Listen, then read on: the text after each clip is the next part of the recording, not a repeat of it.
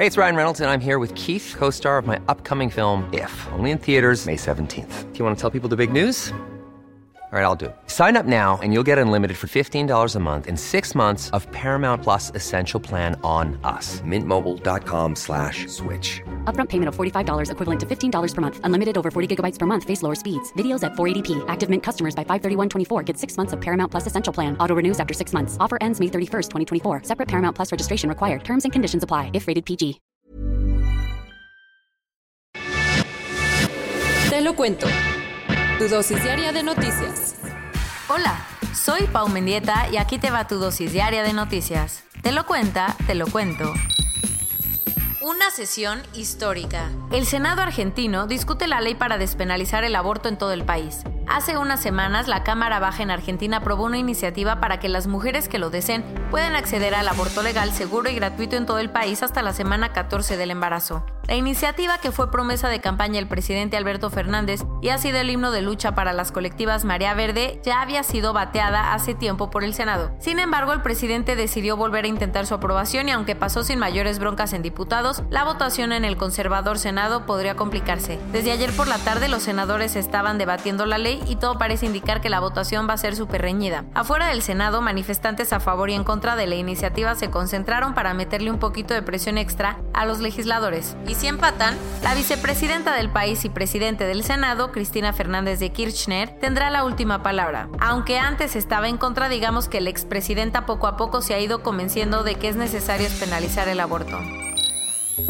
El año cierra movidito. Un potente terremoto de 6.4 grados sacudió a Croacia dejando importantes daños y al menos 7 personas muertas. Las trágicas escenas vistas en marzo pasado, cuando otro terremoto golpeó al país europeo, se repitieron ayer en Croacia. Cerca del mediodía, un sismo de 6.4 grados se abrió paso desde su epicentro en la ciudad de Petrinja, a unos 50 kilómetros al sur de la capital de Zagreb. El movimiento fue percibido en varios puntos de Croacia, así como en otros 11 países de los Balcanes y el centro de Europa como Austria. Las consecuencias del temblor, a diferencia del de marzo, que solo dejó una persona muerta, el terremoto de ayer ha dejado hasta el momento 7 personas fallecidas, incluida una niña de 12 años que murió en Petrinja. Los servicios de emergencia se movilizaron rápidamente para ayudar a rescatar a las personas bajo los escombros. El primer ministro Andrej Plenkovic se trasladó a la zona para evaluar los daños y aseguró que el ejército ayudará a todos los damnificados. Muchos de los pacientes internados por coronavirus en la zona tuvieron que ser trasladados a otras ciudades para dejar camas disponibles que puedan atender a los afectados por el terremoto. Desde que el Piojo Herrera fue despedido, los directivos del Club América estaban buscando un reemplazo como técnico del equipo. Ya encontraron a uno, Santiago Solari fue anunciado ayer como el nuevo director técnico de las Águilas. El entrenador argentino estuvo un tiempo dirigiendo al Real Madrid, equipo con el que logró alzarse con el Mundial de Clubes en 2018. Pero no crees que México es un terreno desconocido para el timonel, porque cuando fue jugador fichó durante un tiempo con el Atlante. Así que Solari tendrá que reportar pronto en Cuapa para empezar el torneo en enero porque en todos lados se cuecen habas, un reporte presentado ayer por las Naciones Unidas encontró que Países Bajos violó el derecho de un niño a obtener una nacionalidad. Resulta que Denny nació en 2010 en Utrecht y su madre es una mujer china que fue traficada a Europa para prostituta. La madre logró escapar de sus captores y cuando intentó registrar al pequeño, nadie pudo comprobar que la mujer fuera ciudadana china. Por eso las autoridades holandesas registraron a Denny con una nacionalidad desconocida, en lugar de darle el estatus de apátrida, lo que le hubiera permitido tener protección internacional.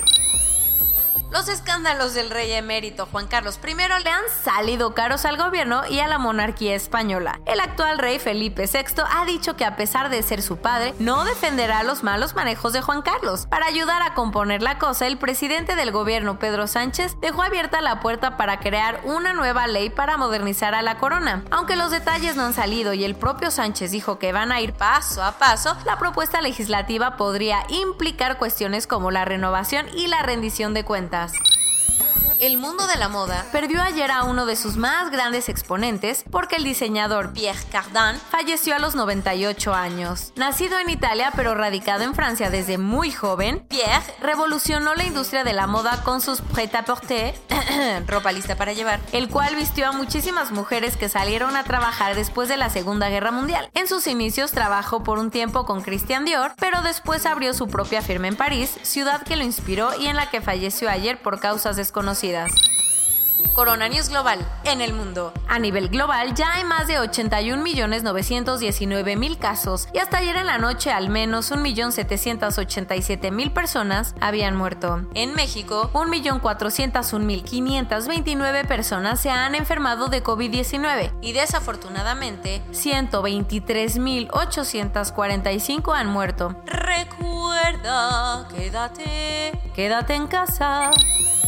Desde que empezó la campaña de vacunación en México, cerca de 10.000 trabajadores de salud ya han recibido una dosis. Y en Nuevo León tampoco cantan mal las rancheras, porque ayer empezó la vacunación de 1.950 dosis del fármaco al personal de salud. López Obrador dijo que cuando los adultos mayores puedan ser vacunados, se habilitarán 10.000 centros de aplicación en todo el país para que no haya fallas. Como medida de prevención, el gobernador de Guanajuato, Diego Sinue, fue ingresado al hospital después de haber dado positivo a COVID.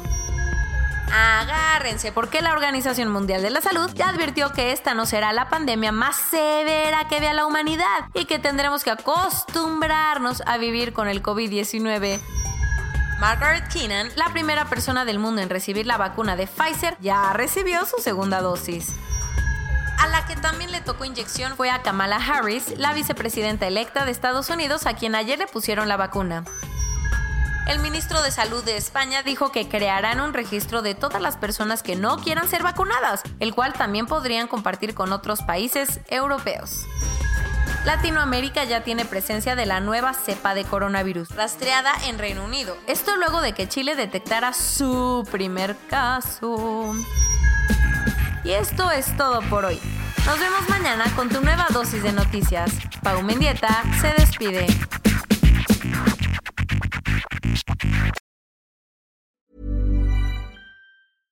Hey, folks, I'm Mark Marin from the WTF Podcast, and this episode is brought to you by Kleenex Ultra Soft Tissues, your ally to help tackle your allergy symptoms this season. I love the change of seasons, but nobody loves pollen and all those other things floating in the air that make you sneeze during this nice weather. Kleenex Ultra Soft Tissues are hypoallergenic and allergist approved, so fight back against watery eyes and runny noses without worrying about irritating your skin. For this allergy season, grab Kleenex and face allergies head on.